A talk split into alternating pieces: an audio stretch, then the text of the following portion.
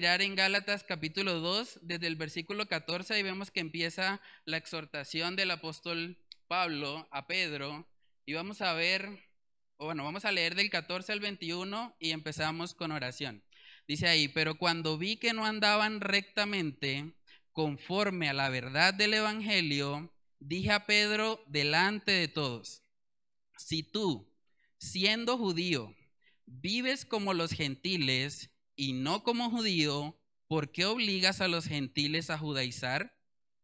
Nosotros, judíos de nacimiento y no pecadores de entre los gentiles, sabiendo que el hombre no es justificado por las obras de la ley, sino por la fe de Jesucristo, nosotros también hemos creído en perdón, hemos creído en Jesucristo para ser justificados por la fe de Cristo y no por las obras de la ley por cuanto por las obras de la ley nadie será justificado. Y si buscando ser justificados en Cristo, también nosotros somos hallados pecadores, ¿es por eso Cristo ministro de pecado? En ninguna manera.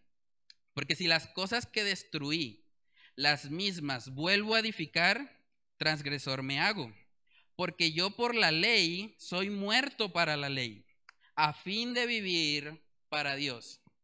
Con Cristo, me encanta este pasaje, con Cristo estoy juntamente crucificado. Y ya no vivo yo, mas vive Cristo en mí. Y lo que ahora vivo en la carne, lo vivo en la fe del Hijo de Dios, el cual me amó y se entregó a sí mismo por mí. No desechando la gracia de Dios, pues si por la ley fuese la justicia, entonces por demás murió Cristo. Vamos a orar. Padre, ayúdanos, Señor, en esta mañana a poder contemplar tu palabra, que la exposición de ella, Señor, pueda alumbrarnos, pueda llegar hasta las tinieblas más profundas en nuestro corazón y, hacernos ver, Señor, las maravillas que hay en tu ley. Hacernos ver, Señor, que es en ti y solo en ti donde podemos encontrar salvación. Yo te pido, Señor, que tú obres a través de este estudio, Señor, que seas tú hablándonos a cada uno de nosotros y guiándonos, Señor, si de pronto estamos tambaleando en nuestro caminar contigo, si de pronto estamos queriendo volver atrás, volver a esa, a esa ley, Señor, que realmente no nos puede justificar. Señor, yo te pido que tú obres, Señor, que sea tu palabra la que nos confronte, la que nos redarguya, y la que nos guíe, Señor, a poder contemplarte a ti y meditar, Señor, en las verdades de tu palabra. Señor, oramos estas cosas en el nombre de tu Hijo amado Jesús. Amén y amén. Bueno, hermanos, entonces, vamos a ver ahí en Gálatas capítulo 2, desde el versículo 15, vemos que el apóstol, el apóstol Pablo empieza con un nosotros. Y me encanta eso porque él no solamente le está diciendo, tú, Pedro, tú eres un pecador, no, él está hablando en plural, él dice, nosotros, judíos de nacimiento y no pecadores de entre los gentiles, sabiendo que el hombre no es justificado por las obras de la ley, sino por la fe de Jesucristo, nosotros también hemos creído en Jesucristo para ser justificados por la fe de Cristo y no por las obras de la ley. Por cuanto por las obras de la ley nadie será justificado. Hermanos, esta es una de las verdades más importantes en todas las escrituras. La justificación es solo por fe en Jesucristo. La justificación es solo por fe en Jesucristo. Ese es el primer punto de esta mañana. Ahí vemos que hay una triple negación de una posibilidad de salvación por obras. Miren lo que dice en el 16. Primero él dice que el hombre no es justificado por las obras de la ley. Luego más abajo vemos que dice y no por las obras de la ley. Y finalmente dice por cuanto por las obras de la ley nadie será justificado. En un solo versículo tenemos tres negaciones de que haya al menos la mínima posibilidad de que podamos ser justificados o ser hechos justos por medio de la ley. Eso es algo muy importante. Esta es la primera vez en toda la carta de Gálatas que vemos que aparece esa palabra justificación o justificado. Y eso es un término muy interesante porque es un término legal y hace referencia a que una persona es declarada justa.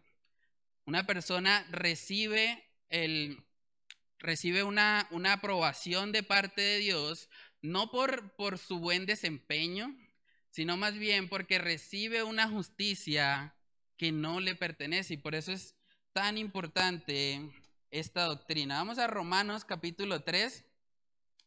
Romanos capítulo 3, el libro de Romanos también nos habla mucho acerca de este tema de la, de la justificación. Entonces vamos ahí a Romanos capítulo 3, versículos del 9 al 12. Dice ahí, ¿qué pues? ¿Somos nosotros mejores que ellos? En ninguna manera pues ya hemos acusado a judíos y a gentiles que todos están bajo pecado. Como está escrito, no hay justo ni aun uno. No hay quien entienda, no hay quien busque a Dios. Todos se desviaron. A una se hicieron inútiles. No hay quien haga lo bueno, no hay ni siquiera uno. Esa es la condición natural de nosotros no hay justo ni aún uno. Entonces, ¿cómo podemos hablar de justificación si acabamos de decir que justificación es que una persona es declarada justa? Si aquí mismo nos está diciendo que no hay justo ni aún uno. Por eso este concepto de la justificación es tan asombroso, hermanos. Porque naturalmente ninguno de nosotros podría ser justo en sí mismo. Nadie. Pero a través de la fe, nosotros podemos recibir la justicia de Cristo a nuestra cuenta. Y eso es algo impresionante. Porque yo no he hecho nada para merecerlo. Realmente si miraran mi récord, mi desempeño, yo soy el, primero de los pecadores. Pero por la fe, por la gracia del Señor, tenemos la oportunidad de recibir esa justicia de Cristo.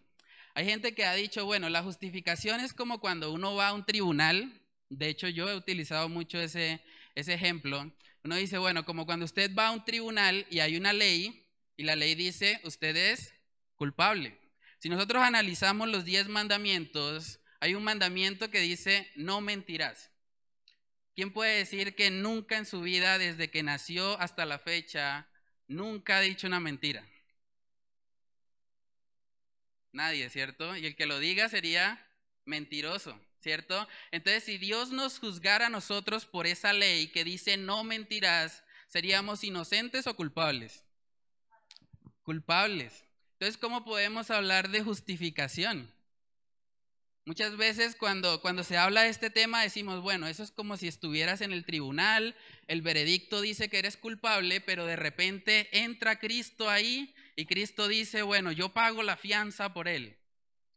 Y no es necesariamente una mala ilustración, pero cuando hablamos de la idea de justificación, no solamente hablamos de inocencia. No es que nosotros en ese tribunal somos declarados inocentes y, nos dice el Señor, bueno, usted no le tengo en cuenta su pecado, sino que hay una doble imputación. Nuestros pecados son cargados en la cruz del Calvario y la justicia de Cristo es recibida y es puesta a nuestra cuenta. Entonces el Señor no nos ve solamente como inocentes, Él nos ve como justos. Y eso es algo que, que debe explotar nuestra mente. ¿Cómo así de que el pecador, el impío, el que ha fallado tantas veces, que ha transgredido la ley, en su récord dice que tiene la justicia de Cristo. ¿De verdad? Eso es algo, hermanos, que debe impactarnos mucho. La justificación es un concepto asombroso. Y ahí en Romanos capítulo 4 vamos a verlo. Romanos capítulo 4, versículos del 4 al 8. Miren lo que dice ahí. Pero al que obra, no se le cuenta el salario como gracia, sino como deuda. Mas al que no obra, sino cree en aquel que justifica al impío, su fe les contada por qué? Por justicia.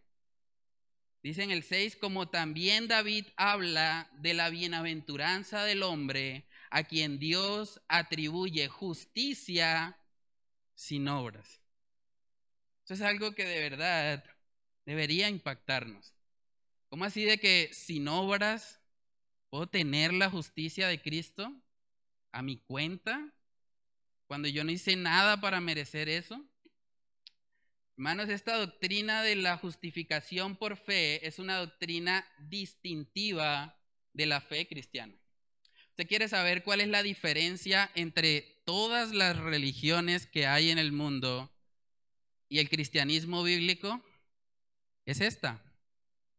Nosotros como creyentes creemos que la única forma en la que podemos ser salvos es a través de la fe no es por obras.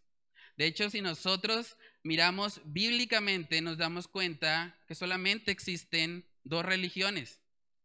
Está la religión del mérito humano y está la religión del mérito divino. No hay más opciones.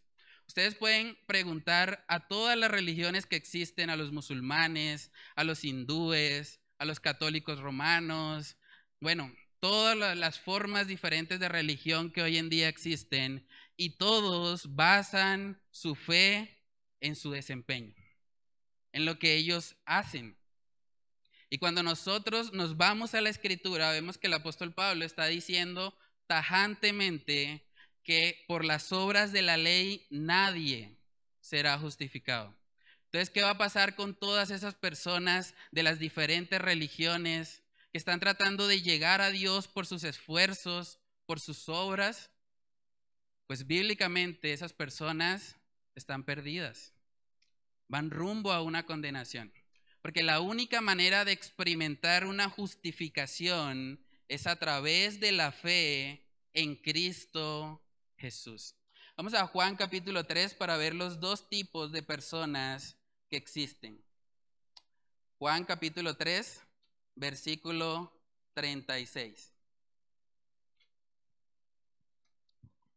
Juan 3:36 dice ahí, el que cree en el Hijo tiene vida eterna, pero el que rehúsa creer en el Hijo no verá la vida, sino que la ira de Dios está sobre él. Solo hay dos tipos de personas. El que cree en el Hijo que tiene vida eterna o el que rehúsa creer, y dice ahí que la ira de Dios está sobre él. Hermanos, ninguno de nosotros puede ganar el favor de Dios por medio de nuestro desempeño. Y cuando lo hacemos, realmente le estamos presentando trapos de inmundicia al Señor. La salvación es solamente por fe. Y no es por fe en cualquier cosa. Porque a veces hay gente que dice, bueno, sí, pues los musulmanes tienen fe, los hindúes tienen fe, pero no es la fe en sí misma, es el objeto de nuestra fe. El objeto de nuestra fe es Cristo Jesús. Es Él el Salvador del mundo. Cuando ahí dice en Gálatas capítulo 2, vamos a ir nuevamente, Gálatas capítulo 2, en el verso 16, dice, nosotros también hemos creído en Jesucristo. No es una fe abstracta, no es una fe en un ente que no conocemos, es la fe puesta en Cristo Jesús la que justifica. Es solamente en Él que nosotros podemos ser salvos. Por eso los apóstoles sufrieron persecución, porque ellos estaban diciendo tajantemente que no hay otro nombre bajo el cielo dado a los hombres en el que podamos ser salvos, sino en Cristo Jesús. Y eso era algo que chocaba en la época. Si nosotros miramos, por ejemplo, el contexto histórico cuando Jesús vivió, era el imperio romano. Y ustedes pueden investigar sobre todas las religiones que ellos tenían, todas las deidades que ellos tenían. Entonces imagínense lo chocante que sería una persona como Jesús que llegó diciendo, yo soy el camino, la verdad y la vida. Y nadie viene al Padre si no es por mí. Imagínense el choque que eso tendría para las personas. O sea, ¿estás diciendo que eres el único camino?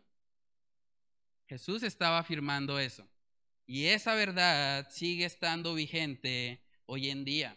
Nadie puede experimentar justificación fuera de Cristo Jesús. Y eso es lo que el apóstol Pedro le está recordando, perdón, el apóstol Pablo le está recordando a Pedro. Hermanos, debemos entender que ninguna cantidad de buenas obras puede borrar la mancha del pecado en nosotros. Ninguna cantidad de buenas obras.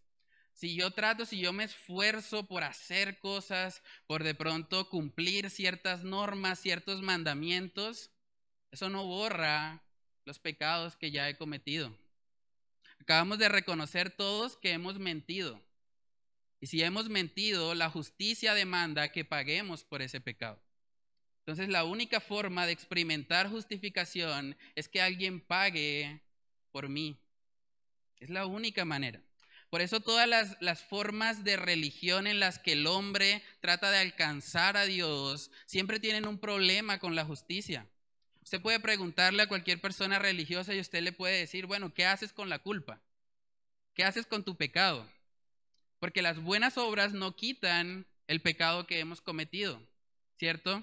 Si yo me robo 50 millones de pesos en el banco y con esos 50 millones, pues yo cojo 10 para mí y los otros 40, pues regalo mercados a los pobres, ayudo a los necesitados. ¿Será que con eso yo voy a poder decirle, Señor, yo solo robé una vez, pero mira todo lo bueno que hice? Ayudé a mucha gente. Incluso en, eh, en, la justicia terrenal, eso sería condenado. Ahora, ¿cuánto más cuando hablamos de la justicia de nuestro Dios?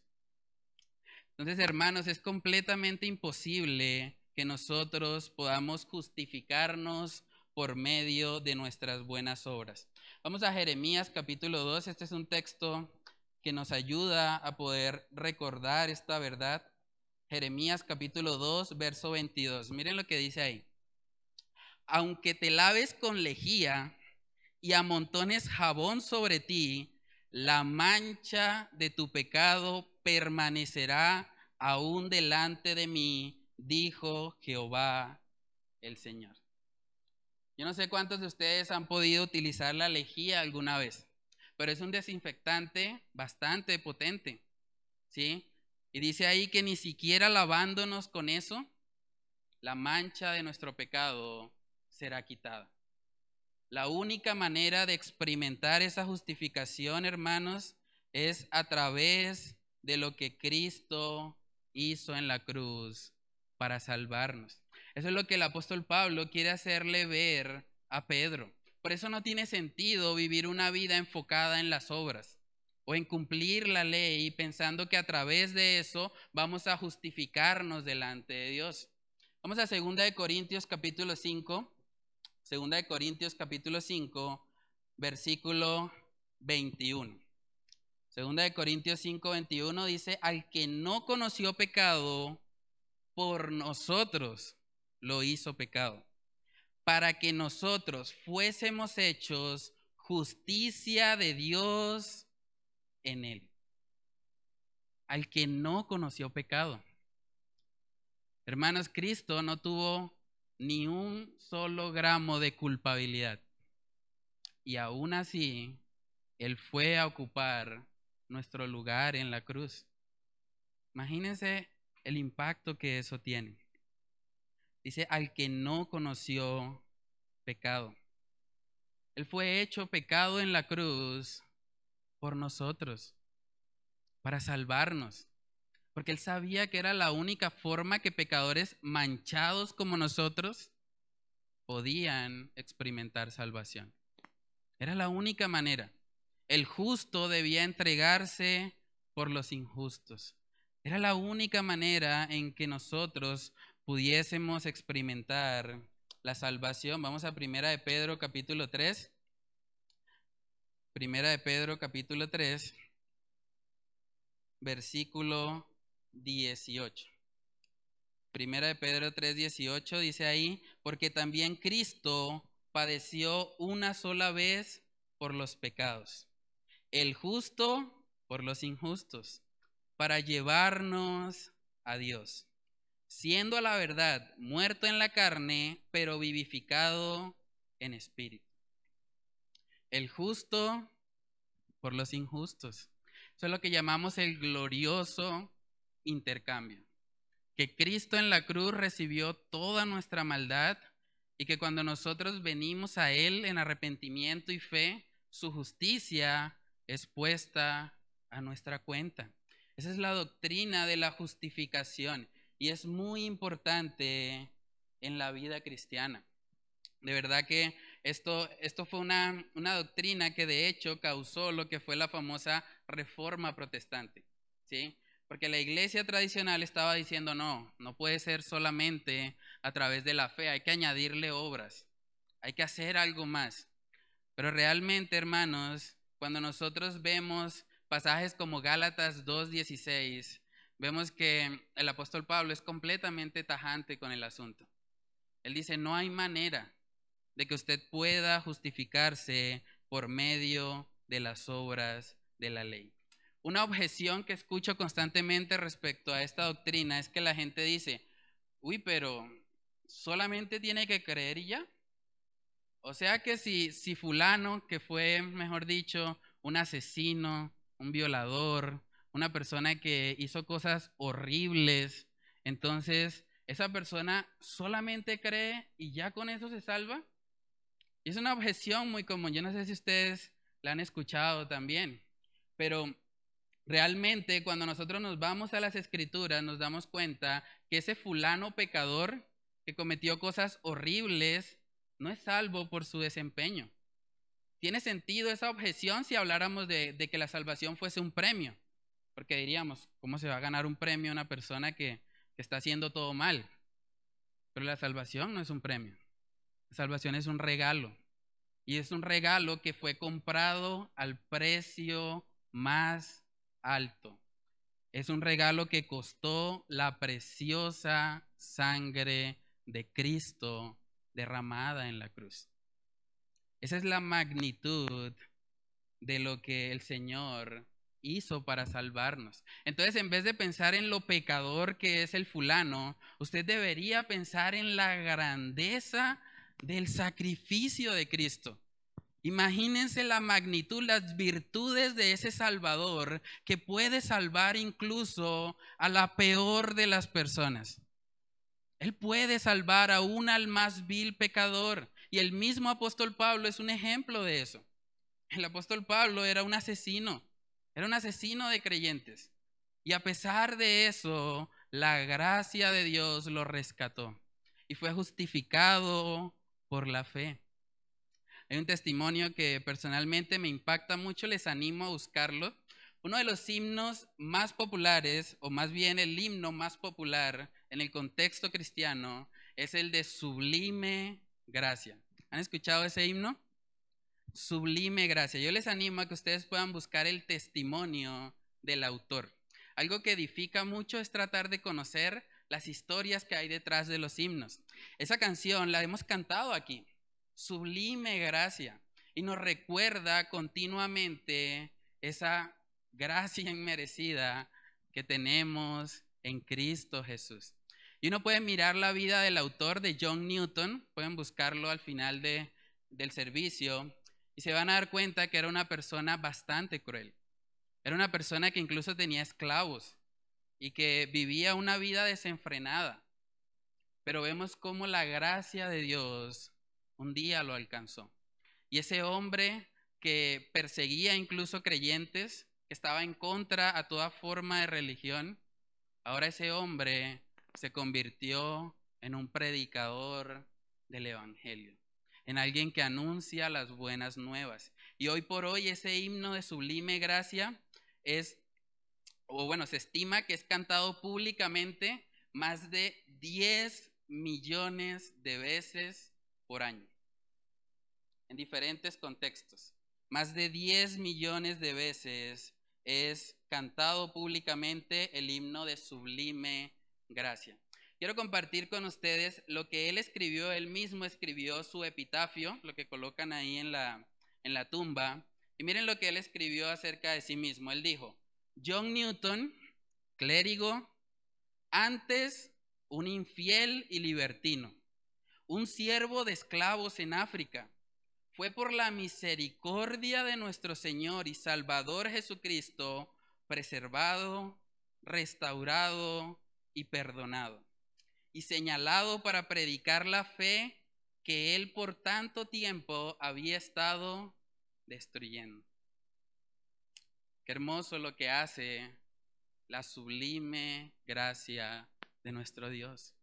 Puede transformar a un al más vil pecador. Vamos a ver, hermanos, que siempre que se toca este tema de la justificación por fe, siempre, siempre está como el otro extremo, ¿no? Hay gente que dice, ah, pero entonces si es solo por fe, entonces comamos y bebamos porque mañana moriremos. Vivamos una vida de pecado. Y el apóstol Pablo sabía eso. Por eso generalmente cuando él está hablando acerca de la justificación por fe, él tiene que hacer una aclaración después. Eso lo vemos mucho también en el libro de Romanos. Pero vamos a ver cómo sigue avanzando ahí el pasaje de Gálatas capítulo 2 y miremos lo que dice en el verso 17. Dice, y si buscando ser justificados en Cristo, también nosotros somos hallados pecadores, ¿es por eso Cristo ministro de pecado? En ninguna manera. Recordemos un poco con quién está hablando el apóstol Pablo.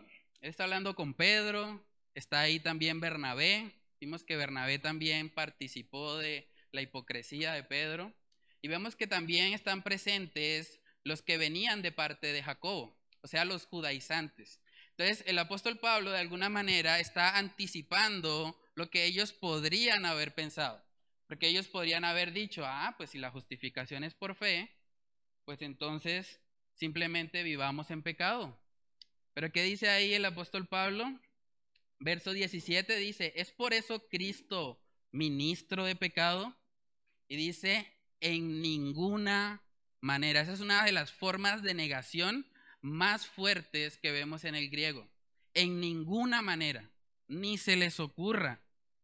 Hermanos, cuando vemos también en el libro de Romanos que se habla acerca de esta doctrina de la justificación por fe, vemos que el apóstol Pablo también tiene que hacer estas aclaraciones.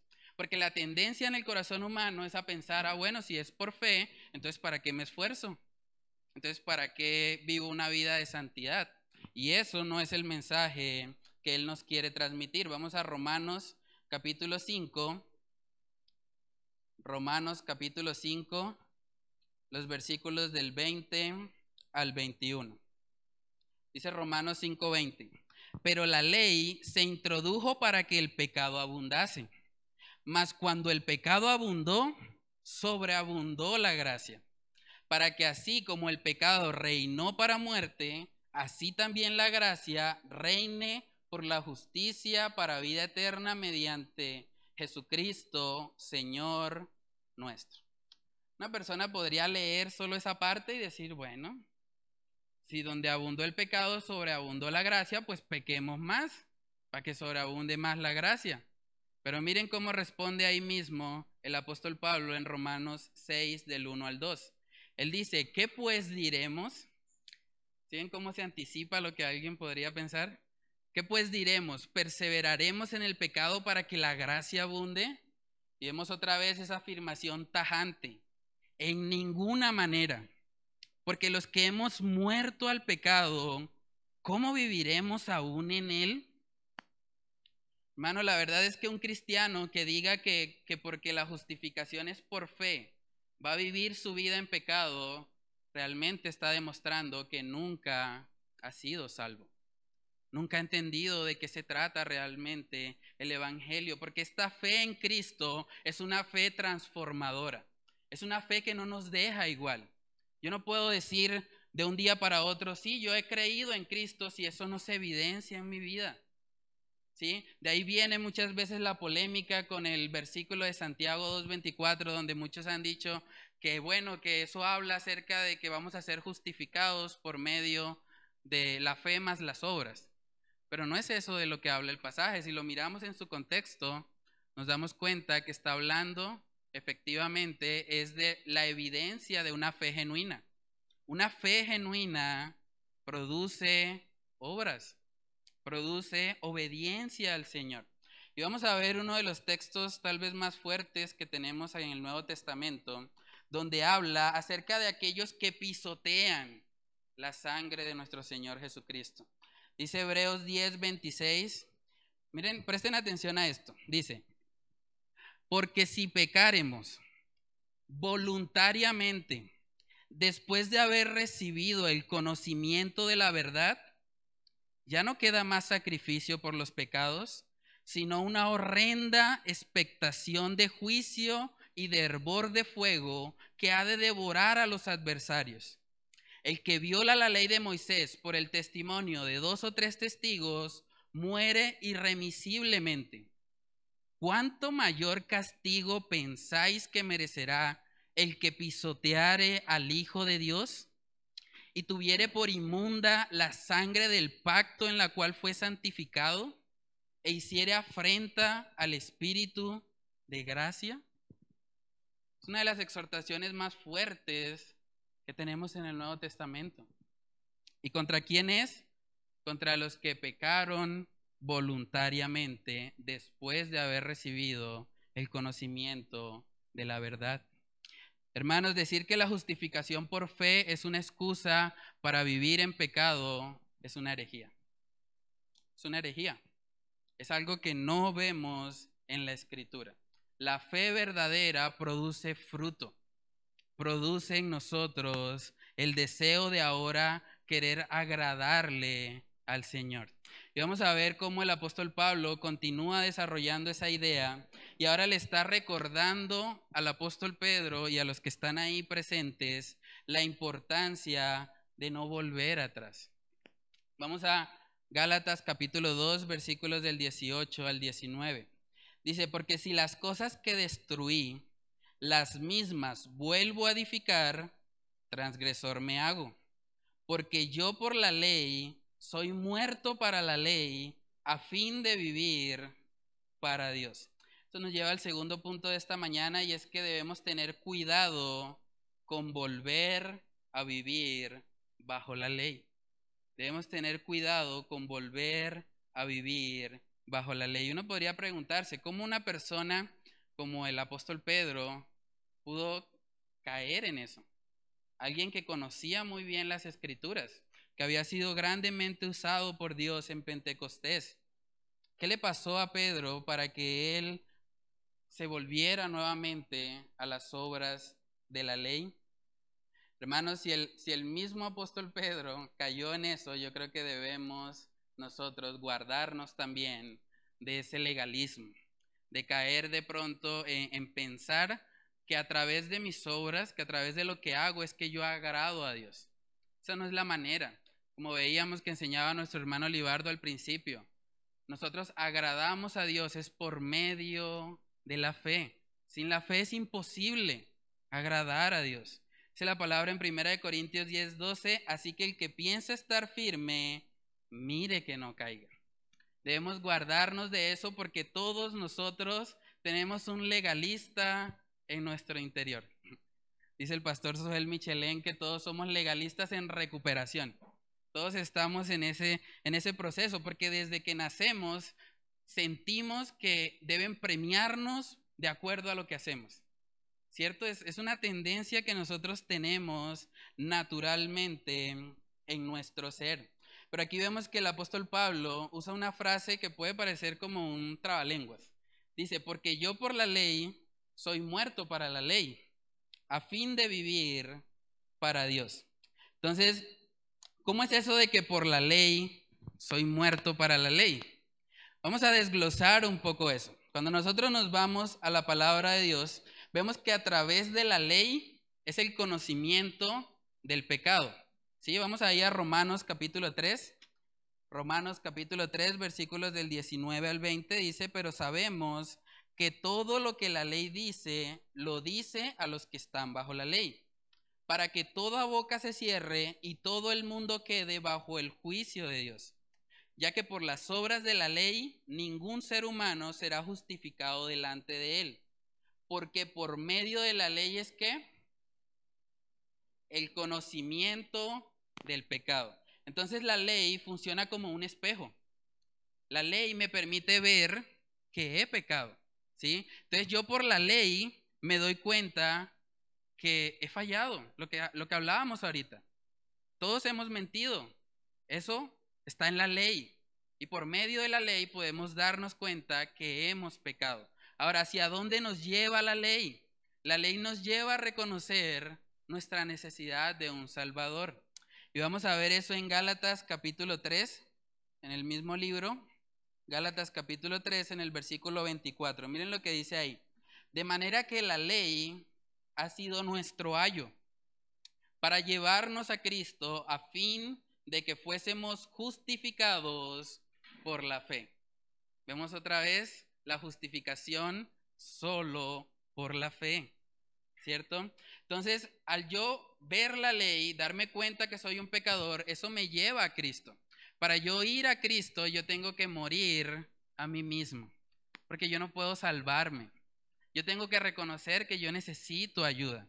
Por eso el apóstol Pablo dice ahí en, Gálatas 3, 19, porque yo por la ley soy muerto para la ley.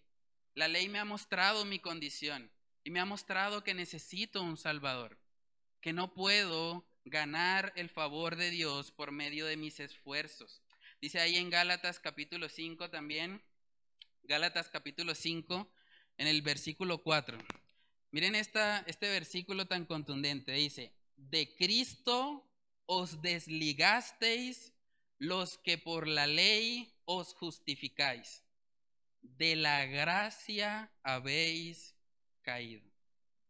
O sea, los que dicen que se van a salvar por medio de la ley, por medio de su esfuerzo, realmente están cayendo de la gracia. Están diciendo, Señor, me rehuso a creer en lo que tú hiciste y creo más en mi justicia, creo más en mi propio desempeño. Y por eso el apóstol Pablo dice ahí que de Cristo os desligasteis. No podemos servir a dos señores. No podemos estar enfocados en cumplir la ley para agradar a Dios y al mismo tiempo recibirlo por fe. O es por gracia o es por obras, pero no puede ser algo neutral. Vamos a Romanos capítulo 11. Romanos capítulo 11 en el versículo 6. Romanos 11, 6, miren lo que dice ahí. Y si por gracia, ya no es por obras. De otra manera, la gracia ya no es gracia. Y si por obras, ya no es gracia. De otra manera, la obra ya no es obra. Parece un trabalenguas otra vez, ¿cierto? La gracia que es, es un favor inmerecido. Si yo digo que es por medio de mis obras, yo me lo estoy ganando, entonces deja de ser gracia, ¿sí? Y de la misma manera, si yo digo que es por gracia, pero me estoy esforzando con mis propias obras, pues realmente estoy igual. O es por gracia o es por obras, pero no puede ser por las dos cosas. Ahora, si alguien intenta justificarse a sí mismo por medio de las obras, realmente no puede hacerlo. Es lo que acabamos de, estudiar. Por las obras de la ley, nadie será justificado. Entonces, ¿qué va a pasar con todas las personas que practican algún tipo de religión y que creen que por sus esfuerzos van a llegar al cielo? Tristemente, esas personas no van a experimentar salvación, a menos que sean completamente transformadas y vengan a Cristo en arrepentimiento y fe. Es la única manera. Solo a través de Él se puede experimentar salvación. Hermanos, la realidad es que esto no solamente aplica para las personas que no han conocido al Señor. El legalismo, como hablábamos ahorita, es algo que puede llegar a nuestros corazones.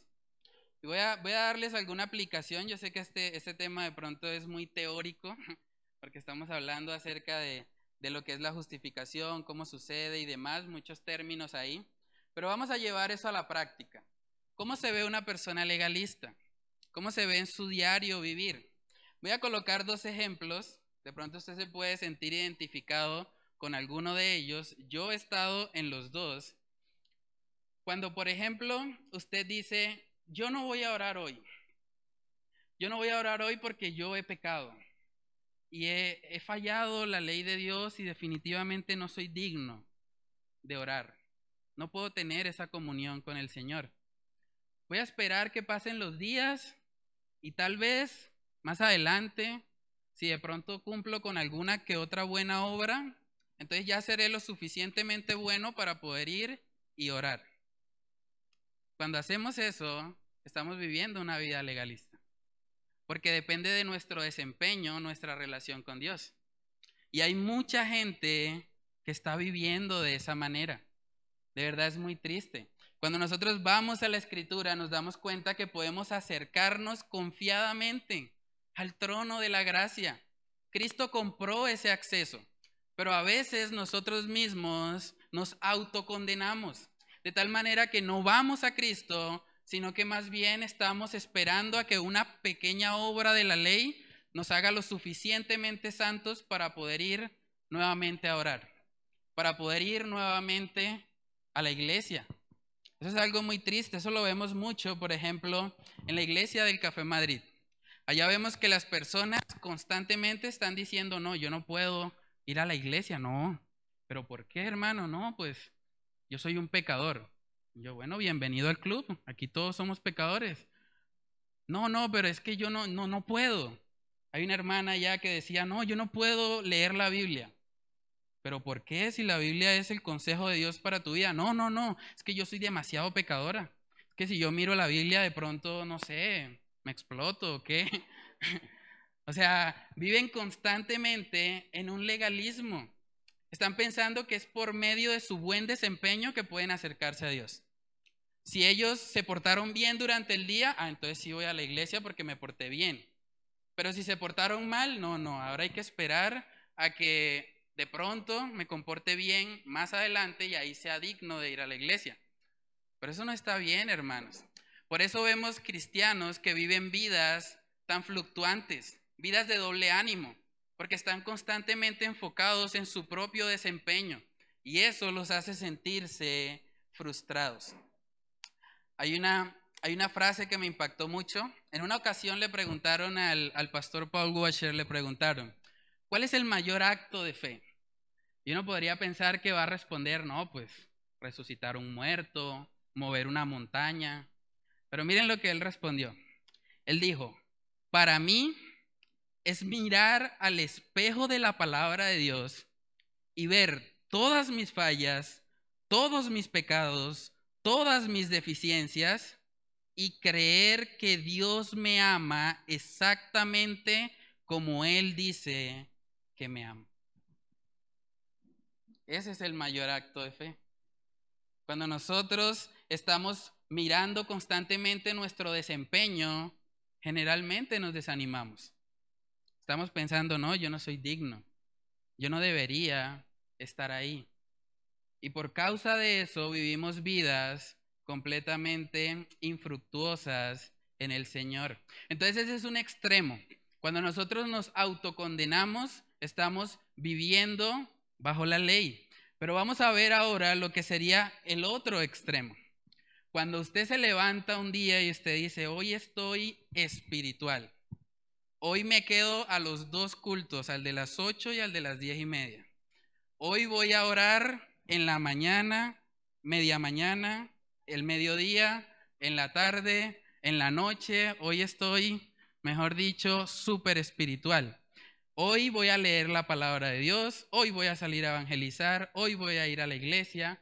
Y cuando usted se siente así, que usted está como fortalecido en el Señor y usted empieza a razonar, pero es que el Señor debería bendecirme a mí. Miren mi esfuerzo, miren lo que yo estoy haciendo. O sea, estoy orando más que los demás hermanos, me quedo a los dos cultos, estoy fortalecido en el Señor. Yo debería, por mi buen rendimiento, recibir un premio de parte de Dios. Dios debería bendecirme, porque es que hoy yo he orado mucho. Cuando actuamos de esa manera, también estamos actuando bajo la ley, porque es nuestro desempeño lo que está determinando cómo es nuestra relación con el Señor. Pero no debería ser de esa manera. Hermanos, la vida cristiana se vive por fe. Empieza por fe y termina por fe. Todo el tiempo debemos estar caminando con la mirada puesta en el Señor y no en nosotros mismos. Cuando ponemos la mirada en nosotros mismos, claro, nos desanimamos porque fallamos en nuestro andar. Pero si nosotros ponemos la mirada en el Señor, tenemos en Él una roca fuerte, tenemos en Él un refugio, el que nos sostiene. Cuando usted se sienta pecador, cuando usted sienta que no es digno del Evangelio, mire a Cristo. Mire a Cristo. No se mire a sí mismo, mire lo que Él hizo en la cruz para salvarle. Y ahí usted va a encontrar la fortaleza que necesita. También cuando usted se sienta orgulloso por su desempeño, cuando usted diga, no, de los espirituales yo soy el primero. Cuando usted esté así, arrepiéntase, humíllese delante de Dios y mire a Cristo. Él es nuestra única esperanza, hermanos. Solamente en Él se puede vivir la vida cristiana. Y eso es lo que el apóstol Pablo va a seguir desarrollando. Dice ahí en, eh, en Gálatas 2.20, con Cristo estoy juntamente crucificado. Y ya no vivo yo, mas vive Cristo en mí. Y lo que ahora vivo en la carne, ¿lo vivo en la ley? ¿Dice eso? No, ¿cierto? Lo vivo en la fe del Hijo de Dios, el cual me amó y se entregó a sí mismo por mí. Tercer punto de esta mañana es que nuestra vida está en Cristo. Hermanos, la vida cristiana no se vive mirando nuestro propio desempeño, se vive mirando a Cristo. Puestos los ojos en Jesús, el autor y consumador de la fe. Hermanos, es en Él donde debe estar puesta nuestra mirada. El apóstol Pablo nos está diciendo aquí que con Cristo está juntamente crucificado. Y eso es algo muy impactante porque vemos en varios pasajes del Nuevo Testamento que cuando nosotros creemos en Cristo, venimos a estar unidos con Él. Es algo precioso. Miren lo que dice Efesios capítulo 2. Efesios capítulo 2, versículos del 4 al 6. Dice, pero Dios, que es rico en misericordia, por su gran amor con que nos amó, aun estando nosotros muertos en pecados, nos dio vida juntamente, vemos otra vez esa palabra, juntamente con Cristo. Por gracia sois salvos. Y juntamente con Él nos resucitó. Y asimismo nos hizo sentar en los lugares celestiales con Cristo Jesús. Hermanas, si usted ha creído en Cristo, usted está unido espiritualmente a Cristo Jesús. Dice Colosenses capítulo 3. Colosenses capítulo 3. Dice ahí, si pues habéis resucitado con Cristo, buscad las cosas de arriba, donde está Cristo sentado a la diestra de Dios. Poned la mira en las cosas de arriba no en las de la tierra, porque habéis muerto y vuestra vida está escondida con quién? Con Cristo en Dios. Hermanos, la vida cristiana es una vida constante de estar en Cristo, de ser moldeados a su imagen, de crecer cada día más a la estatura de ese varón perfecto. Miren lo que dijo el pastor Sujel Michelena acerca de eso. Él dijo, estar unido a Cristo significa, entre otras cosas, que hemos muerto con Él y hemos resucitado a una vida nueva. Y eso, en un sentido práctico, implica que el pecado ya dejó de ser nuestro rey. ¿Cómo era la vida de un judío como el apóstol Pablo antes de conocer a Cristo? Él vivía enfocado en la ley. Pero ¿qué pasó después? Ya la ley no se enseñoreaba sobre él. Ahora él vivía juntamente crucificado con Cristo. Su identidad era Cristo Jesús. Hermanos, ese es un aspecto muy importante. Cuando la Biblia nos habla de que no vivimos bajo la ley, significa que no estamos ahora gobernados por la ley. Pero cuando nosotros no estamos gobernados por la ley, venimos a estar gobernados por Cristo Jesús. Y a través de lo que Cristo hace en nosotros, empezamos a vivir vidas en santidad. Miren lo que dice Romanos capítulo 6, Romanos capítulo 6, versículos del 12 al 14. Dice, no reine pues el pecado en vuestro cuerpo mortal de modo que lo obedezcáis en sus concupiscencias. Ni tampoco presentéis vuestros miembros al pecado como instrumentos de iniquidad, sino presentaos vosotros mismos a Dios como vivos de entre los muertos, y vuestros miembros a Dios como instrumentos de justicia.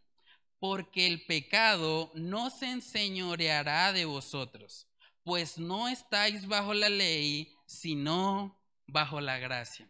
Hermanos, no estar bajo la ley significa que ahora el pecado no se enseñorea sobre nosotros. Significa que ahora tenemos el poder del Espíritu Santo para cumplir esa ley que antes nos era imposible.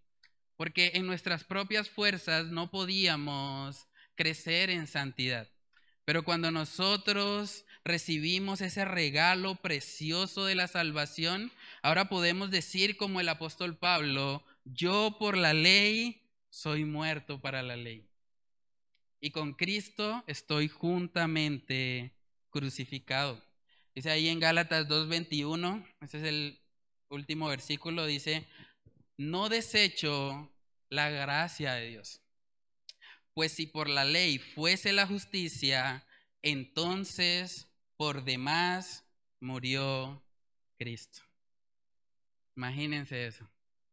Si alguien dice que puede salvarse a sí mismo, está diciendo que el sacrificio de Cristo fue por demás, fue algo realmente vano. Porque si pudiéramos hacerlo en nuestras propias fuerzas, ¿para qué hacer pasar a Cristo por tanto sufrimiento? Dice la palabra que Él fue abandonado en la cruz. Él fue hecho maldición. Porque dice la palabra, maldito todo aquel que es colgado en un madero. Entonces, hermanos, si nosotros desechamos la gracia de Dios, estaríamos diciendo que lo que Cristo hizo fue por demás, fue vano. Pero debemos examinarnos para ver si realmente nosotros hemos experimentado esa gracia de Dios. Tal vez haya personas aquí que, pueden haber escuchado el Evangelio, al igual que el apóstol Pedro, pero de pronto su vida está caracterizada más por un legalismo, más por querer primero limpiarse para luego poder ir al Señor, o tal vez creyendo que por medio de su buen desempeño usted merece bendiciones de parte de Dios. Si ese es su caso, yo le animo a que, al igual que el apóstol Pablo, usted pueda quitar la mirada de la ley y pueda poner la mirada en Cristo Jesús. Hermanos, esa es la única esperanza para este mundo perdido. Es la única esperanza. Y está en nosotros también el poder compartir esa esperanza con otros. Decía el pastor Charles Spurgeon, un cristiano o es un misionero o es un impostor. No hay más opciones un cristiano o es un misionero o es un impostor. Debemos avivarnos para poder compartir estas buenas nuevas con las personas que nos rodean. estudiar todo esto y ver cómo la justificación es solo por fe, solamente recibiendo lo que Cristo hizo por nosotros, eso debe animarnos a nosotros ir y predicar el Evangelio. Lo único que tienen que hacer las personas es creer, creer en Cristo, creer en su obra. Y de esa manera pueden experimentar salvación. Entonces, hermanos, que el Señor nos ayude a poder ser instrumentos suyos para la propagación de este mensaje del Evangelio. Vamos a orar. Padre, te damos muchas gracias, Señor, por esta tu palabra. Yo te pido, Señor, que tú examines nuestros corazones, que nos permitas ver si de pronto estamos queriendo, Señor, justificarnos por medio de las obras de la ley. Padre, si ese es el caso, que hoy podamos venir a ti en arrepentimiento, reconociendo que solo en ti, Señor, podemos experimentar una relación genuina con el Padre. Oramos para que tú nos ayudes, Señor, que tú nos fortalezcas y que pongas en nosotros ese deseo de poder ir y compartir, Señor, estas buenas nuevas con los que nos rodean que no solamente sea un mensaje para hacer crecer nuestras cabezas, sino que nuestros corazones y nuestras manos puedan ser eh, puestas en marcha, Señor, para que de esa manera, Señor, este mundo pueda conocerte y pueda experimentar las innumerables riquezas de tu gracia. Padre, oramos, Señor, estas cosas en el nombre de tu Hijo amado, Jesús. Amén y amén.